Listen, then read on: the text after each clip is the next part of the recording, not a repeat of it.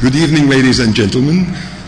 Thank you very much for attending the conference, and I would like to thank the Foundation, of course, for the very kind invitation to stand here in front of you and talk about uh, a bit of uh, what the demographic challenges would be, uh, many of them that are associated with what I then called the second demographic uh, transition. What you have in front of you is what uh, geographers now typically do. That is, they look at the world uh, not only in terms of space, uh, of surface, but this is the world in terms of population size. So it gives you quite a different map. Uh, and if, as you can see, Europe is still there. Despite uh, all the bad news, it's still a mighty big block uh, if, you if you compare it with the rest uh, of the world. All right. I asked David Reher what the other speakers have been dealing with, and I tried to structure my talk to be complementary so that I don't overlap with what the economist, the epidemiologist, and what Jim Vaupel uh, has been telling you on the aging thing. But Jim's uh, talk uh, is actually a good start uh, for me because I will be talking about two mechanisms of uh, uh, aging that so far, demographic mechanisms of aging, that so far have not been covered or not been covered in, in extenso. And these are the two mechanisms that I'm uh, going to use to uh, start the talk. Uh, en passant, I will also uh, talk about a very important feature that the layman and also many social scientists do not realize and do not know about, this is what has been playing in the developing countries, the population growth momentum, but it also works, the mirror image also works uh, in uh, populations with low fertility, and that's the population shrink momentum. And uh, another mechanism uh, that I think uh, is important here, not, that will not only lead to fertility, but uh, is also the migration debate. And as you know, this is a very major debate all over uh, the European Union. Okay, now having said sort of, you know, the menu for today, let me do something that a typical mortality analyst uh, is, is, is producing, and this is a survival curve. Um, and I think if I press this here, we can get a nice green dot. In the 1930s, this was a typical survival uh, curve and we had a life expectancy of birth of about 60 years. And the uh, mortality specialist sort of would ask the question, at what age do we lose half of this cohort? And the answer is, well, at something like 66 or 67 years, half of your generation would disappear because of mortality. And in the next uh, one, the life expectancy is 73, and you can then just project this point down and in the very end one, that's a, a, a, a life table which was constructed uh, by my colleagues in Louvain-la-Neuve, uh, Professor uh, Wunsch and Duchêne, and they calculated what the life table would be in the absence of certain diseases, and, and particularly in, infectious disease. And so you get a life expectancy of 91 years. Uh, at the time that they wrote this, it looked like, you know, this was a far-fetched story, but since uh, Jim Vaupel passed here last week, you all know that this is much closer than we imagined uh, uh, at the onset. That's the mortality aspect of it. But that's not the way I'm going to treat it any further. I'm going to turn this on its head. And that is looking at an age structure of a population.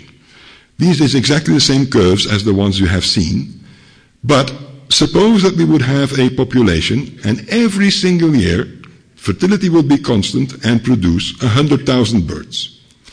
Then, after a while, this would be the age structure of a population given that they would die off with the life table, with the mortality specified by the life table corresponding with 60 years of life expectancy. This is the same curve when life expectancy has risen 13 years uh, uh, over a certain period of time. What is interesting here is that when you move from this to this curve, you do not produce an aging effect as a result of your mortality decline. This area under the curve adds people that are younger than 50 And this area below that black line here is just as big, in, in that case even slightly bigger, than the area above the black curve. This is called a neutral mortality decline. Until the 1960s, Europe did not witness a mortality decline that caused aging. Mortality declines were neutral. And the reason was infant and childhood mortality declined rapidly. And that added so many people at the lower uh, uh, end of the pyramid. But the story is now very easy to follow. Every single gain that we make now adds very few people because we got infant and childhood mortality under control, and everything that is added is added above age, age 50.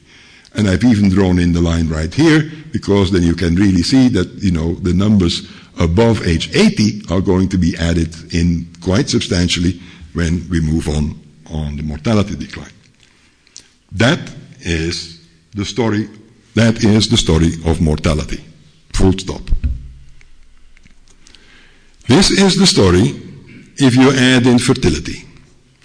Now we are all dealing with population age structures that have the same life expectancy at birth, 80 years in that particular case, uh, but we have different total fertility rates. The one at the top has a total fertility rate of just over two children, of 2.2 children. This one is the stationary population that we have just seen on the previous graph.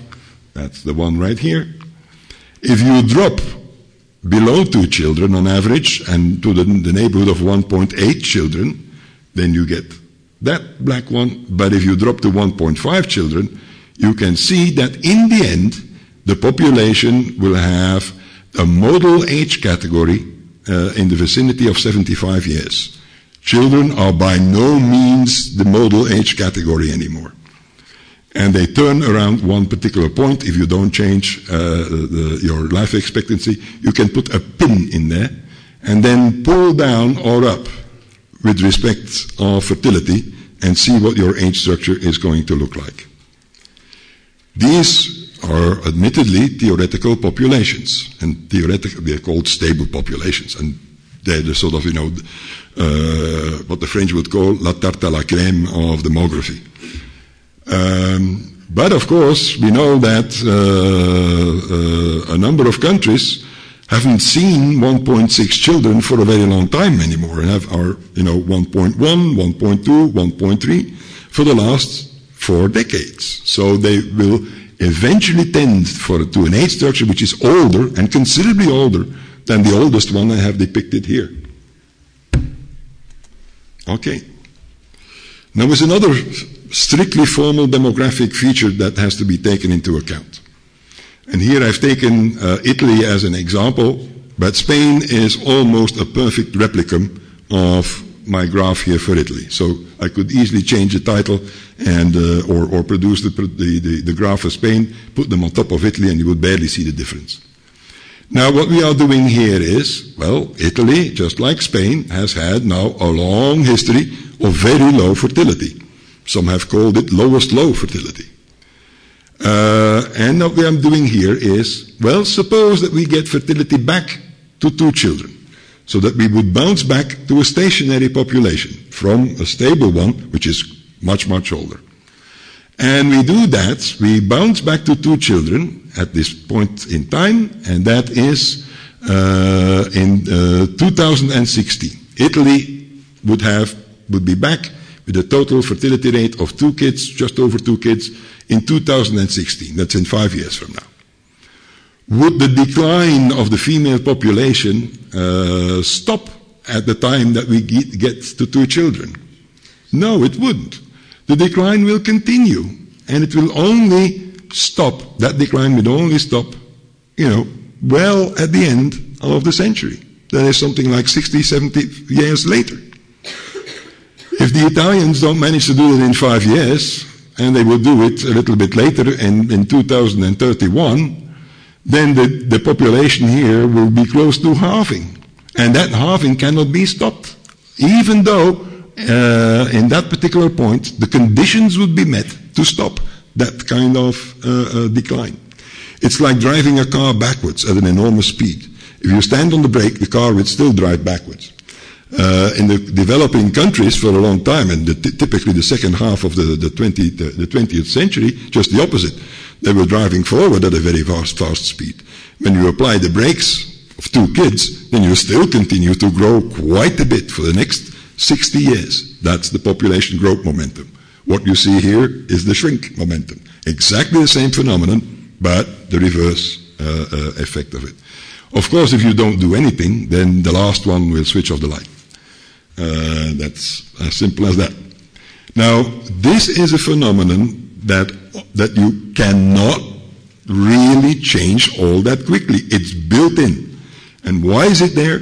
The reason is that during the period of very low fertility, your population will have grown so old that although the youngsters, who are very few, will have two children, they will not produce enough birds to the birth rate will not offset the death rate, which is occurring right there at the top of the pyramid, where the rest of that bulk of that population is going to be.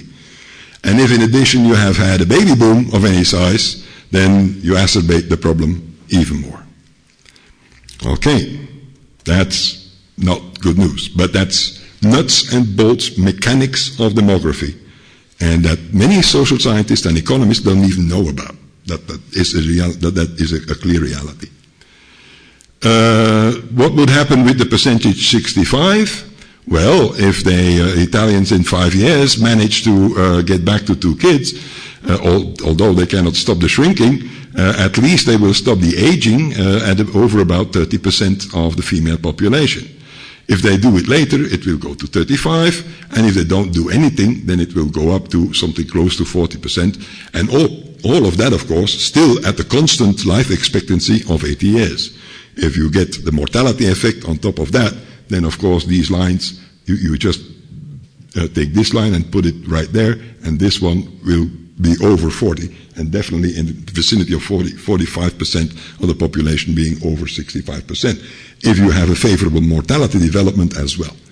So it's an elephant that's going to walk through the china shop. There is no doubt about it.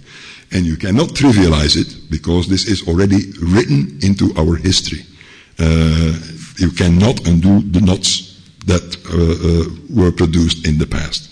If you have had 30 years or 40 years of very low fertility, you cannot change that history. You have to pay the price, and this is it. So that's formal demography. Now, in, in the title of uh, uh, my talk, you saw this, this uh, second demographic transition uh, story. This was actually, I mean, the, the, I put it between inverted commas, as you, as you see, because it, it, the story there is an accident. Uh, my Dutch colleague, and Dirk van de Kaa, and I, in 86, so that's exactly 25 years ago, were supposed to produce a little book, which was a little addendum for the Dutch Journal of Sociology. So every year there were four issues and a book volume, small book volume. And the book volume in 86 was Changing Families in Europe. And we were supposed to write the introductory chapter. So they always pick, you know, uh, it has to be a Dutchman and a Fleming so that the balance within the Dutch speaking area is restored. So this was the reason why they picked the two of us. And we wrote the piece and we didn't have a title. I said, what the hell are we going to call this? And in an unguarded moment, I said, well, is there a second demographic transition? Question mark. So the Dutch version of the, of the thing has a big question mark, and the title is, is, is the question. Dirk, uh, uh, the next year, produced a piece for an American, uh, uh, for the Population Reference Bureau, which has a much, much wider circulation. And the title of that piece was Europe's Second Demographic Transition, full stop. And ever since, of course, we have to be, we have to, to cope with this, uh, uh, with this title, and everybody is asking, oh, what's the third demographic transition going to be around? And we don't have an answer to that one. uh, the prime determinants of uh, below replacement fertility, and sometimes substantially below replacement fertility, in the uh, SDT view are both economic and culturally. The economic ones, you're most uh, familiar with. It's uh, an aspiration for high standards of living and high consumption aspirations. Which require the need, uh, uh, which require a, a, double income, so high female labor force participation, which produces high opportunity costs, and of course, then a lower fertility as a result of that and uh, high opportunity costs and all of and, and, and the need for a double income is, acer- is exacerbated by the globalization of the world economy with greater competition between Europe and the rest of the world or between the, the OECD and the rest of the world. So you do have a number of forceful economic factors uh, uh, uh playing right here as well. But we don't stop there. I mean, uh, the economic factors are necessary ones, but they're not sufficient. So the cultural ones, the same thing. I mean, they're not sufficient either, but they are necessary. And here, uh, that's probably my way of looking at it. Uh, I put always a great deal uh, of weight on something which is universal. The economists have a mechanism which is universal, which is homo economicus. Everybody makes a calculation of advantages and disadvantages in a great variety of domains and whether you're a Japanese or a Western European or uh, an Indian or whatever, you know, that Homo economicus always plays a role. Maslow's uh, uh, phenomenon, I think, is a worldwide phenomenon as well, a universal motive, a universal mechanism, a universal motor of the whole affair. In Maslow's view, as societies get wealthier, then their needs are changing. In poor societies, subsistence needs are very important. People are worried about their food, about survival for the next day, about their basic health. Uh, if the standard of living uh, increases, then the needs are articulated in terms of more social needs. Uh, that is belonging to a group is accentuated, uh, belonging to a political party, participation. Uh, the needs uh, uh, move up as societies get richer still to what, we, what sociologists call the expressive needs, the needs for recognition. Uh, and in the Maslow uh, uh, pyramid, it's very often represented in forms of a pyramid. You can really see, you know, that self-actualization, expressive values, and very importantly, individual autonomy, your freedom to choose, irrespective of what the state, of what the church, of what any institution says, you want to make the decision yourself. That's at the very apex of Maslow's uh, uh, uh, pyramid. And he produced this in the 40s. Uh, so with great deal of foresight, basically, if you look at all the studies of, of value changes in, in, in, Europe and in the States and, and in, even in, in, Japan, definitely also, then you can see that it is precisely these values that are articulated stronger and stronger, and not only over time, but also as new generations come in. New values are being articulated and they drift up on the Maslowian uh, pyramid. Uh, I have a colleague uh, of mine in Michigan, Ron Inglehart, who pioneered all of that, and he, but he's a political scientist, and so he started to studying the, the so-called post-materialist values first, uh, but it's much wider than just in the political arena. Uh, the secularization part is also an element uh, that is uh, uh, part of the same uh, story here. And so together, the economic and the cultural, that is what we call the second demographic transition. The characteristics on the demographic side are the big postponement transition. That is, entry into a union is postponed, entry into marriages is postponed, entry into parenthood is postponed, and thanks, of course, the last one, thanks to the use of efficient contraception, all in our uh, development of our life cycle, all the major markers of adulthood are being put towards later, are shifting towards later ages. Quite the opposite from the first demographic transition in Western Europe, where ages at marriage were declining. The marker of adulthood was moving to younger ages. The youngest ages were reached, the youngest ages at marriage were reached in the 1960s, at the time of the so-called baby boom, but I like to call it the marriage boom. If, in America, I call it the, the fertility boom and the baby boom, really, but in Europe it's much more, except for England. In, in continental Europe, it's basically a marriage boom. So there is a big change here, the big postponement. Uh, what I will be talking about is that there is a differentiation that we did not foresee, Dirk van de Kaa and I, when we were writing in the, eight, in the 1980s. Uh, uh, a bifurcation that deals with the degrees of catching up of fertility at later ages. And uh, I'll show you that in a minute. But the outcome is structural, not temporary sub-replacement fertility. It's there, and it's there to stay for quite a long time. There may be wiggles in it, there may be little bumps in it, but the fundamental line is below replacement fertility.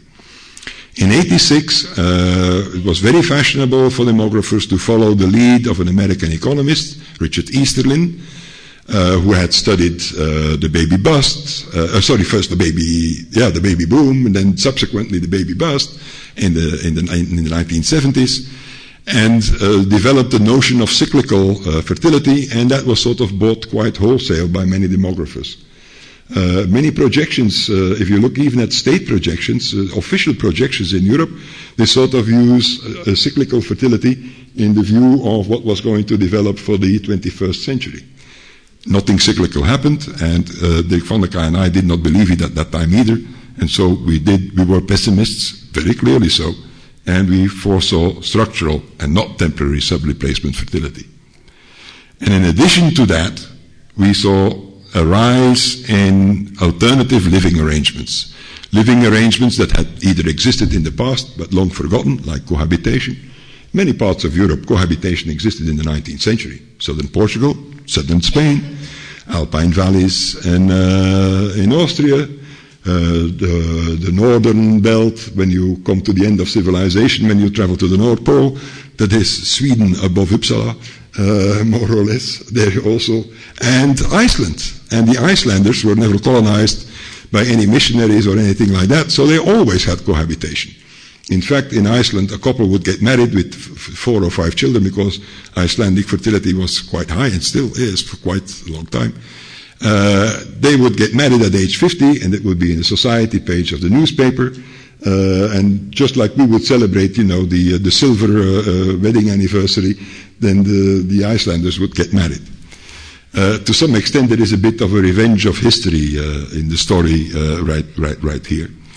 But not only youngsters would cohabit before marriage, people who were divorced and even widows and widowers in the new age also cohabit rather than remarry. Widow remarriage and widowhood remarriage way down from the 1970s onward. And then we also see that maybe they're not cohabiting, maybe they're just forming partnerships but maintaining their own independence, individual autonomy, uh, living in their own houses, uh, having their own income of pensions, but sharing uh, leisure time together, traveling together, eventually staying overnight together. That's called living apart together. And, you know, it's, it's not kinship based. Uh, it's simply, it's a form of prime, uh, a primary relationship, but it's not kinship based. It's based on individual choice and with individual approval of the two. And it ends and it stops whenever the two want to stop it, uh, and that's up to the individual themselves. Uh, maybe uh, this is also uh, growing and spreading. Uh, maybe we, I sort of said maybe this is the third demographic transition, but it isn't. It's very much a second demographic transition if that starts spreading as well. In general, these people are very, very happy. Uh, my Dutch colleague uh, Jenny Gierveld has done in-depth interviews at great length on lat relationships, and it's sort of like heaven on earth everybody is free what to do, uh, and they're enjoying it, uh, the, that particular company. And generally, the kids like it much, much better than if these two would get married again. So, maybe this is also going to cross the Alps and the Pyrenees. Uh, the, there's also a caveat here, but it doesn't apply to Europe, uh, maybe a bit to Britain. It, it, applies very much to the United States with very high teenage fertility, and that's what the caveat is about, but I'll skip that. Now, the fertility story. Most of the measures that you will encounter are period measures of fertility. It's like, you know, uh, at the end of the week, uh, you go, the, the, the, uh, the, manager of the supermarket just tallies all the sales of the week and sees what his sales uh, has been for that particular period. And then all of a sudden, you know, uh, people start postponing uh, their purchases, and of course, the sales of the week are going to be way down. So, period measures are particularly vulnerable to that kind of conjunctural fluctuations, and they magnify it dramatically so. And that is what leading many people on the garden path. Because what is likely to happen, that is, if the fridge is empty, then they're going to start coming back to the supermarket again. And if they all do so at the same time, oh bonanza, the sales are going to double, way above average. So there we have again this amplification of swings if you look at period measures. And the economists should also uh, pay attention to that because many of they don't look at the longer term things enough. They very often base their prediction on the swings, and these swings are amplified. Amplified, what demographers call these are tempo effects, not really structural effects. If you look at cohort fertility, then you wash out all these period fluctuations. And then you stand on much more solid ground to make valid comparisons. And that's exactly what we are going to do because we want to study two phases. The postponement is the phase where people say, oh, we are going to do our shopping tomorrow. And the recuperation is the next piece of the story that is, oh, our, is our fridge empty? Will we have to go back? and some come back quite quickly and in force, and some others don't. And so the big story now is not differential postponement. It is differential recuperation. My profession is backward.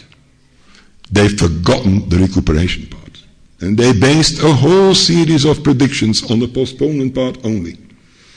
I have a colleague in the States who's written extensively about the phenomenon of postponement and calculate, you know, what the fertility would be uh, if there were no postponement. Uh, and he is right. That will be what's happening, but his babies are in the cupboard in a number of countries because there is no recuperation. And so I have always, way back in the 90s, I said there is going to be recuperation but what we did not foresee, of course, at that time is which countries would recuperate and which countries would not, or would have strong recuperation and weak recuperation. That is something that started popping up after the year 2000. Okay. This is the misleading part of the story. Don't look at the circles for the moment and don't look at the red pieces because I put them in. Uh, the figure was presented without the, these circles and, and, and, and the stuff added on. Uh, and here you have the falsification of the second demographic transition. These are all the countries where the, uh, uh, the, uh, the values of individual liberty, the expressive values, the secularization, all of that is very much accentuated, uh, uh, female equality, uh, all these things way up there on the Maslowian pyramid, all these things are accentuated. And lo and behold, these are the countries which had the highest fertility. They had, sorry, I was reading it the wrong way. They had the highest fertility, 1.8 on average. Uh, Thomas Sobotka, uh, actually, I worked with a scale of 80 items, 80. Thomas picked something like a, a half a dozen and produced very much the same result. So good for him. He's, you know, he did, he got uh, the most e- economic way of presenting the scale. And the ones which score uh, uh, lower on these values, on the expressive values, are the ones with the lower fertility. You would have expected just the opposite thing to happen in the second demographic transition.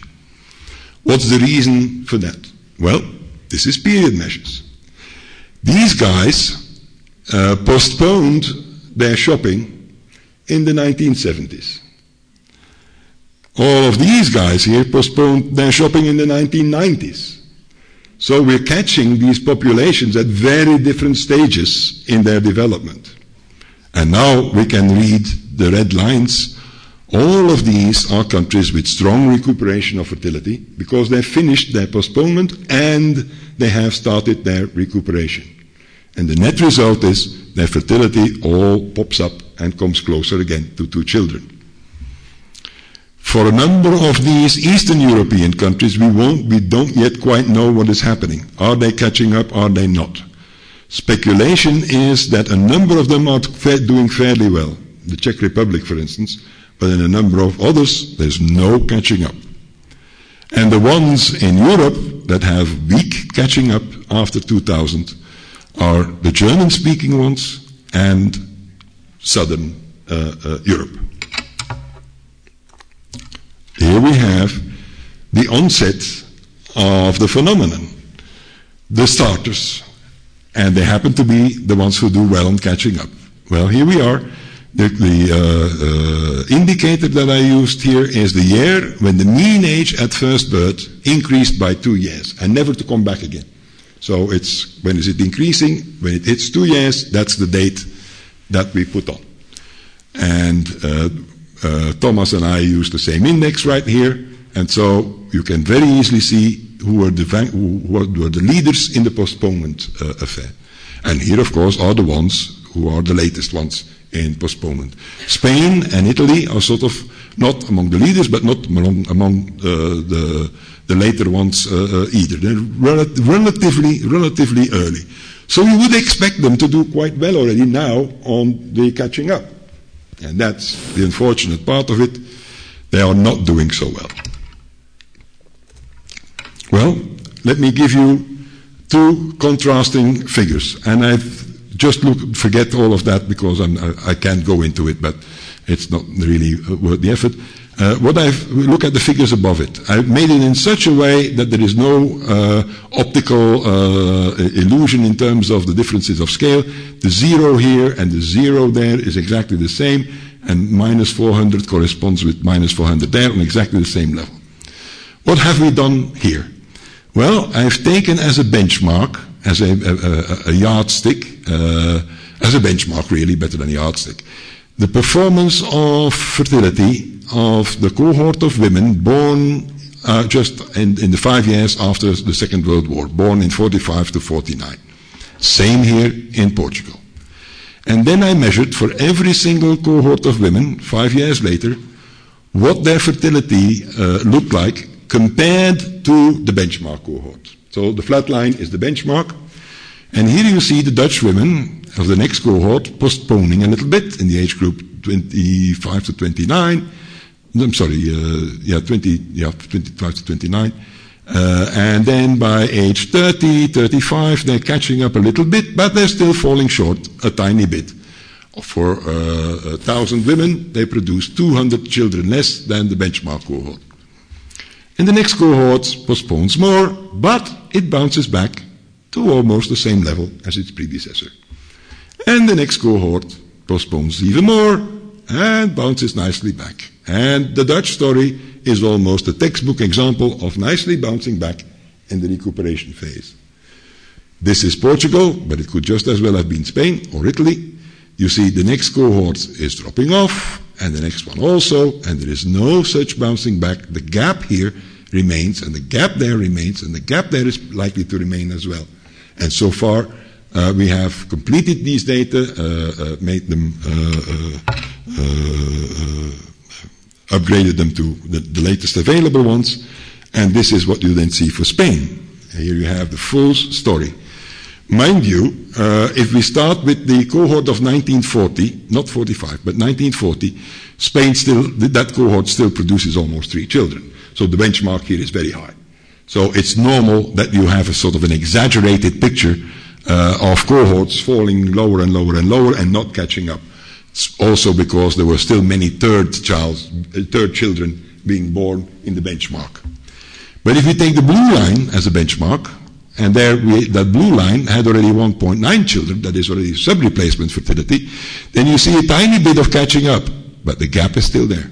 And now it's relative not to 2.9, but to 1.9 children. So that's going to be 1.7 something. These ones are very clear, I mean, going to end up right there. So it's minus uh, 35, so it's going to be minus 55, 1.55 as a final uh, outcome. What are these going to shoot up to there? Very unlikely. I mean, visually, you, know, you can already see that, you know, they would really have to make a real sprint in order to make it. So they're probably going to end up right here somewhere. That's minus 40. So 1.9 minus 0.4 is 1.5. So you can really see that these cohorts are going to produce lower fertility. Then the good news is their final offspring is much larger than the period fertility of Spain. Period fertility of Spain is 1.2, 1.3. And that is due because of the postponement. The postponement uh, exaggerates the downward push uh, uh, in the fertility trend. This is uh, the 1955 uh, uh, cohort, but children of the first rank. And even there you see that there is going to be a slack Uh, on it. They're not bouncing back to 0.8, 0.9 uh, uh, children, first children. What, of course, has completely disappeared is children of the third order. So this is a typical case on one side of the divide that is weak recuperation. And this is why Spanish, Italian, German fertility are so low. So the story of the second demographic uh, transition and the total fertility rate uh, is not as, as linear and as straightforward as we originally envisaged uh, in 86. There is a double story here now uh, we really have to make a, a, clear distinction between what is what are the uh, determinants of postponement and what are the determinants of differential recuperation.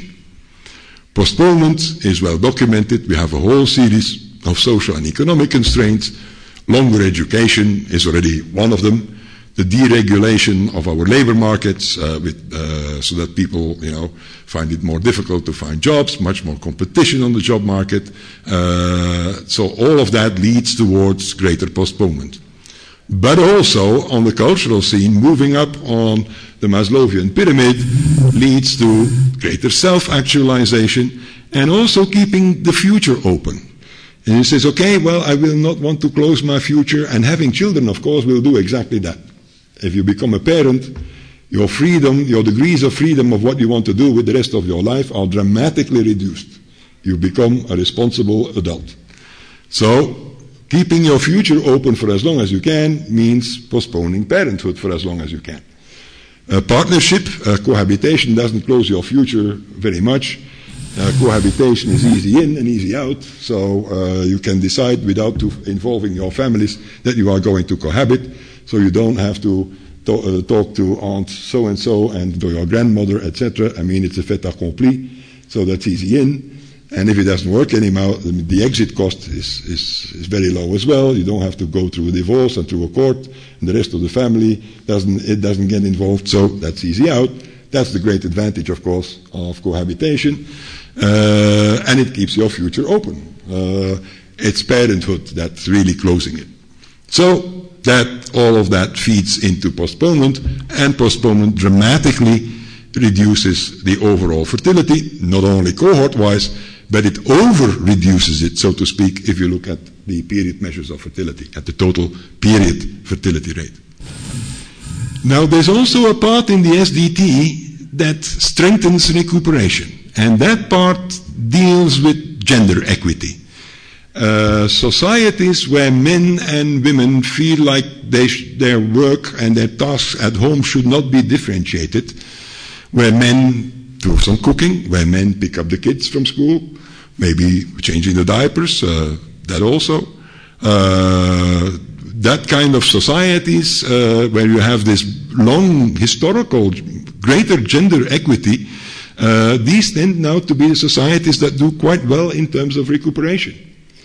But that historical cultural feature is also matched and finds a translation also in the way that the, uh, uh, um, the welfare states uh, were constructed already from the 1920s onwards. The phase of what I call the bourgeoisement, the embourgeoisement of the proletariat. Uh, if you look at it in Sweden, uh, the first thing that they did was cut, uh, cut down on alcohol consumption for men so that they would, you know, not go to the bars and not get drunk and stay home and, and you know, help right there.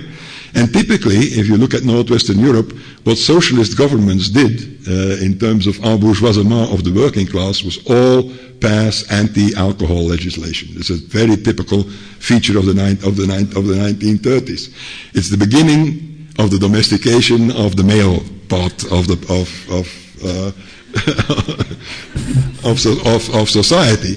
But now here you get the dividends. Uh, they are also uh, the ones you know who chip in, and uh, uh it, it's. I mean, we, we shouldn't over romanticize it.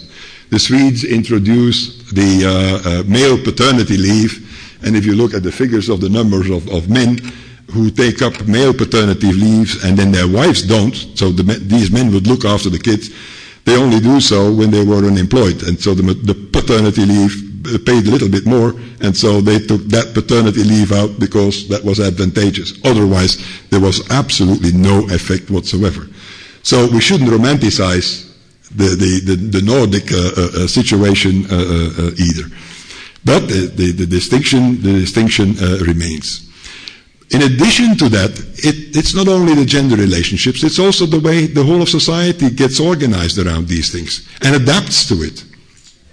And I there use always the, the contrast between the Swiss way of, of, of doing it, which is very rigorous, and I had a marvelous example of a suburb uh, of, uh, of Basel, where that was obviously growing uh, and, and quite fast.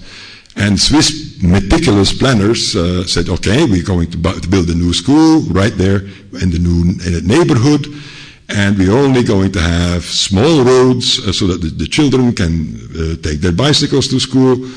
And as you know, Swiss schools start punctually at a quarter past eight and end equally punctually at one o'clock.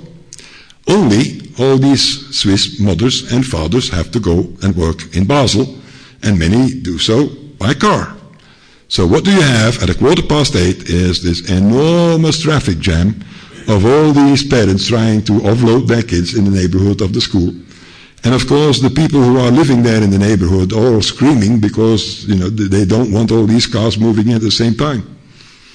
And since they still have this romantic idea that the, the, the, family can look just perfectly after the kids after one o'clock, so all these women have to stop working there.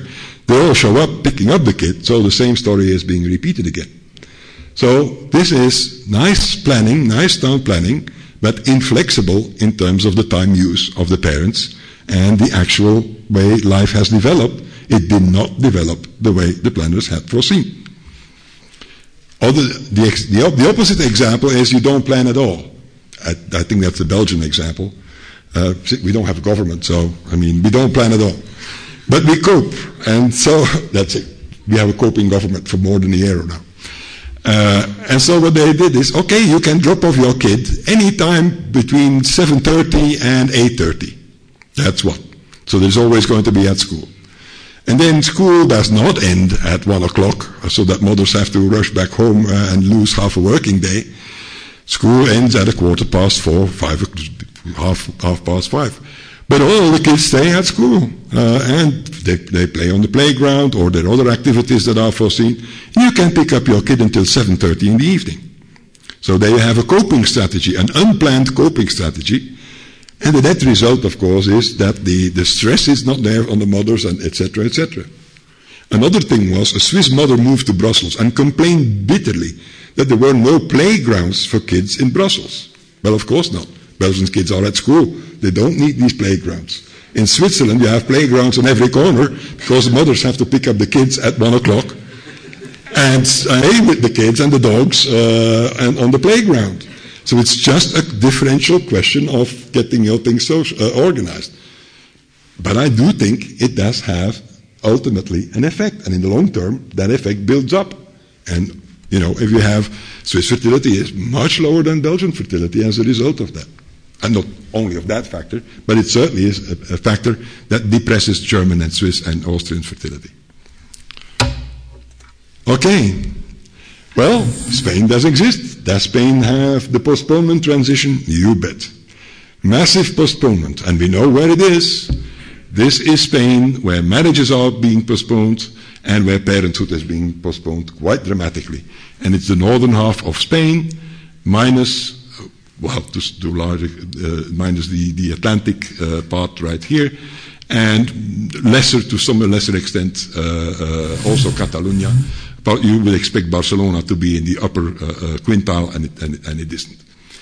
Uh, this is another map of Spain, but this is the view when you see the, the, the world in terms of surface uh, and aerial. This is when you see it in terms of population size. This is, of course, Madrid. This is, of course, Barcelona. Uh, there is there is here there is a, a I think it's right here.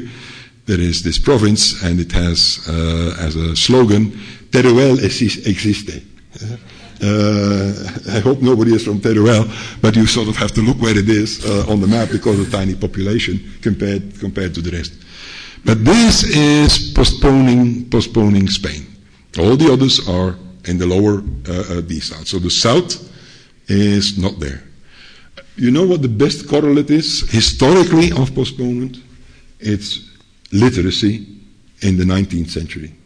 If you take David Reher's uh, data on women or men literate, being able to read and write. In 1887, it correlates 0.85 with the map of postponement. There is somewhere a long chain of explanation uh, that you have to add to the story. And I like looking at maps, as David said indeed in his introduction. I'm still one of the few, I think, uh, unless uh, you, you, end up in the, in, in the, geography department, because it brings out that kind of historical continuities and that kind of long trends that are spatially related and are above the heads of the individuals who are right there.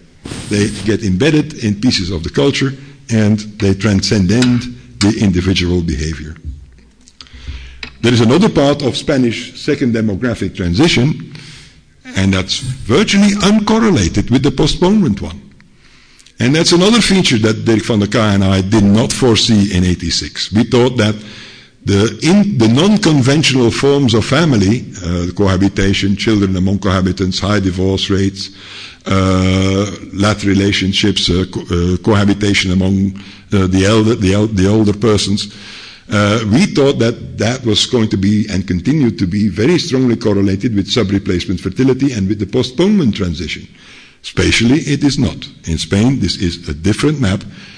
As you can see, that, that the black part here is also uh, above, the me- above the median of, or around the median, but it's not so pronounced.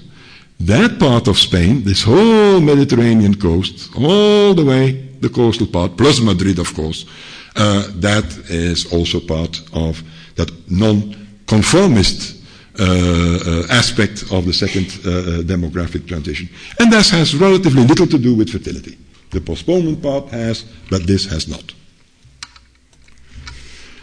Then, of course, there's the, the other mechanism. Uh, somebody will have to signal it to me when I'm running over time. I think I am, dramatically so. Okay?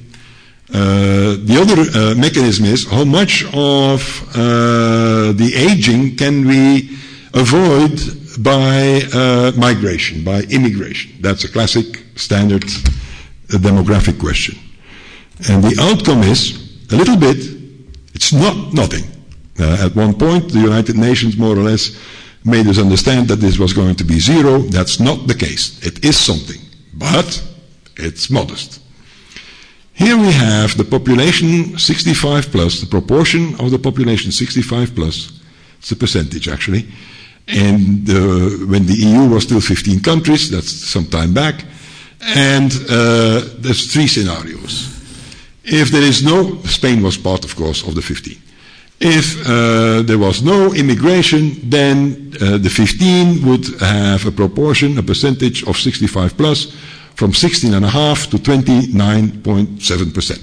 So let's say 13% will be added to it. If we have enough uh, migration just to keep population size constant, nothing more than that, just total population size constant, and that's quite manageable. I mean, countries like Belgium, England, uh, even even Germany has managed to maintain its total population largely as a result of migration uh, and, and the others have overshot the target. I mean, we said, okay, we're going to stop growing at 10 million people in Belgium. We're almost at 11. And, and of course, it's migration that does it. If you have enough uh, uh, migration to keep your population size constant, then uh, rather than adding 13%, you're adding 10%. So you're shaving off 3 percentage points from the 13. Another thing that you can manage to do Just. But now you need much more migration to achieve that. That is, you keep your potential active, potential, not real, potential active population constant, that is, those between 15 and 64. And then you shave off another piece. And then you, rather than an increase of 13 percentage points, you get an increase of 8 percentage points. But then the story stops. You're not going to get much further than that. If you want to do, if you want to use uh, migration, for instance, to equilibrate the balance between those 65 plus over the ones in uh, the active age group, then you need phenomenal numbers of migration and then the whole story falls apart. So, if the Mac, if, the, if, if, it, if there is no migration and we would age 13 percentage points, we can bring it back to the order of magnitude of about 8, but not much below that. So this is a reasonable orders of magnitude that you can expect from migration. It's not nothing, but it's not the world either. But there's another factor here that is also playing and that I have not put into the limelight.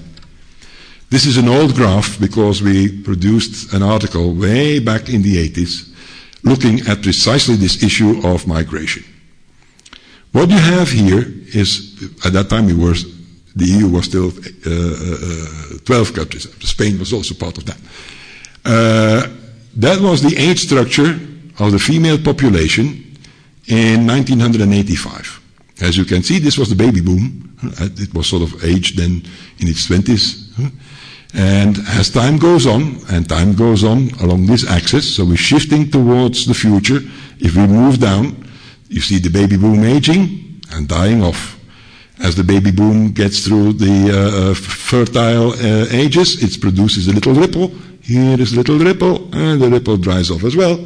And you have a beautiful visualization of a theorem in classic demography, and that is if fertility and mortality remain constant, the population will forget its actual age structure and gradually adopt the age structure of a stable population model.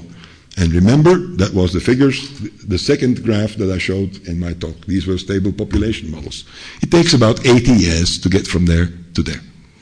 That's without migration. Everything constant. Fertility constant, mortality constant. As you can see, the uh, uh, model age group, the fertility is 1.64. Model age group is going to be uh, above 60 years. And then we generated a migrant population. We took the migrants, the immigrants uh, present uh, in the EU 12 in 1985, and then we said, okay, we are going to keep track of their descendants, of course. They will die off, the original ones. And we will bring in 400,000 newcomers of one sex, in that case females. So it was a total migration of close to a million, really, which was American style migration uh, in the 1980s. European migration was below that. After that, it would come to about these levels. So it was quite a bit of migration uh, given the figures of 1985. But the migrants' fertility would drop from four children uh, in 85, and they would have 1.64 children right now in 2010. So we did not assume an instantaneous control and drop of fertility of migrants. It should just go gradually going on over a period of about 25 years. Now, this is how this new population is being generated. It has waves in it, and as you can see, uh, it's not that young a population, although all our immigrants are so young. The story is, of course, that if you do not deport your immigrants at by age 65, they stay on and they age as well. And so that stock accumulates over time. And the sum of two aging populations is still an aging population. This is the drawback uh, of migration. And here we have, we have the story in 2060, and we can see exactly where everybody comes from. The socle, the, the sort of the, the, the, base right here, if you would be in geology, uh, sort of that, that thing is the original E12 nationals and their descendants. So that's the white part of the of the European population who are not origi- originating from any migration uh, uh, after 85. And as you can see, model category is something like 65. It's the typical stable age structure that I was showing in my first graph. The ones who were there already in 85, that's, and, uh, and, the mig- and the migrants, the newborn ones, I'm sorry, the, the, the new incomers born outside the EU, what the Americans call foreign born, are the black part of the story. And as you can see, the newcomers cannot keep up. Although they are so numerous, they cannot keep up with the aging of that extra population, of the population that was already there in 85 and building up and aging themselves. This is the story migrants age as well. But when migrants move, they bring not only themselves, they also bring their potential fertility.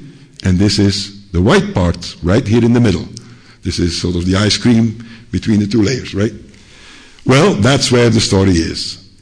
If migrant fertility remains well above two children, then this white part increases. So this here is going to be quite a bit larger and shifts up. And so the black part of it drifts on top of it like an oil layer, and then, of course, you see that the age structure, the, the, the, the, the bottom of the pyramid, then gets indeed shifted upwards. But that requires migrants to have higher fertility than two kids. If they too have low fertility, then this white part shrinks and you have absolutely no effect whatsoever in the long term from immigration. The key story of migrants is they don't bring themselves, they bring their potential fertility, and how much of that fertility will they realize when they are here. So that's the key story of the migration part. It's always forgotten. Everybody thinks migrants bring our immediate support to the labor force, etc., etc., and the story uh, stops right there. In the long term, that's not what really matters. Here is your labor force. It ages. You have to pay your pensions right here. This is the other story, the story of the fertility of the migrants. That's the one in the longer term that matters. So you can see, uh, it's a long-term story. Here you see the fertility of a number of migrant uh, uh, groups. There are variations. Uh, the Islamic ones tend to have higher fertility on the whole. Uh, the non-Islamic ones lower. Uh, the Caribbean ones, the lowest ones of them all. they have sub-replacement fertility as well, but I'm not going to go into that. Uh, Spain does not have all that many Muslims, so this is for all the countries who are worried about the fact that they are going to become Islamic countries. So I'm not going to go very much into that. Uh, most of your migrants come from Latin America, so Spain is here. Uh, it's not really going. It's uh, not going to be a problem. Uh, we are much higher. France, Belgium, Netherlands, and uh, going to be much, much higher. I, I, I think we are already above 10% Muslim. Uh, okay, that's the same story over time as projections are uh, concerned or by thing. This is another interesting graph that I found for Spain. Uh, uh there's a, a, project in, in, in IIASA, uh, in, in Austria, uh, where they are using multi-state demography, which is, you know, the state-of-the-art uh, technology, uh, but of course you have to feed them with data and with hypotheses. That's where the problem comes from. But nevertheless, I thought them to be quite interesting because the dark blue is the practicing Catholic part of Spain. The light blue is the non-practicing, so the so-called, the red part are the non-religious, and, and, and all the other ones in between here are, are other, other religions. And they made even a distinction between, in the Muslim part, between the Sharia uh, and, uh, uh, and the Sunni. So that, that's immaterial for Spain. But the, the, funny part of it is, in the projection is, look what's happening in this particular age group. It's still there. Here it's still there, and here it's disappeared. So you have an age group here where nobody is going to Sunday Mass anymore. Uh, so here they are forced by their parents or by their schools to go to mass or to practice uh, Catholicism. Uh, here, these are, you know, uh, 5, 10, 15. This is between 15 and 20, as I expected, the teenagers. Nobody is going anymore. And then, well, maybe they're picking up on the tradition a little bit later on, uh, but their cohorts before them are moving up. And if they are not going back, uh, then, you know, the, the dark blue part will eventually disappear you will be a secular country. Yes. And the long-term view is exactly to conclude, sustained replacement fertility is likely to be staying with us, but there are going to be very different uh, levels of fertility depending on the degree of recuperation, and there are a number of factors into the, feeding into that. One thing that has happened is that this negative population growth momentum, the shrink momentum, has is kicking in and will remain there, and that's a toughie that you can. It's very hard to neutralize that unless you you bump back to three children. The Chinese did it in the opposite way. They said, okay, with two children, we have population growth momentum. We will still grow far too much. So we have to reduce fertility to one child. So that's way below replacement. Of course, we can do the same thing, but then we would have to up it to three children, not back to two. So that's, that's the way out of the conundrum. There's only that way out. Uh, and so if the TFR remains below 1.5, migration is no longer a palliative anymore. It will not help you very much. And so, indeed, uh, the, the, uh, the, the, story for uh, the southern part, but also for Germany, is uh, uh, and, and, Switzerland uh, and, and, Eastern Europe is different compared to the northwestern part of Europe, where fertility has bounced back and where the recuperation uh, uh, has indeed uh, done its work. And at this particular note, I would like to start. There were other things that I would talk about, but since the economists have done their, their share, I will not uh, go back and, and revisit these issues. So thank you very much.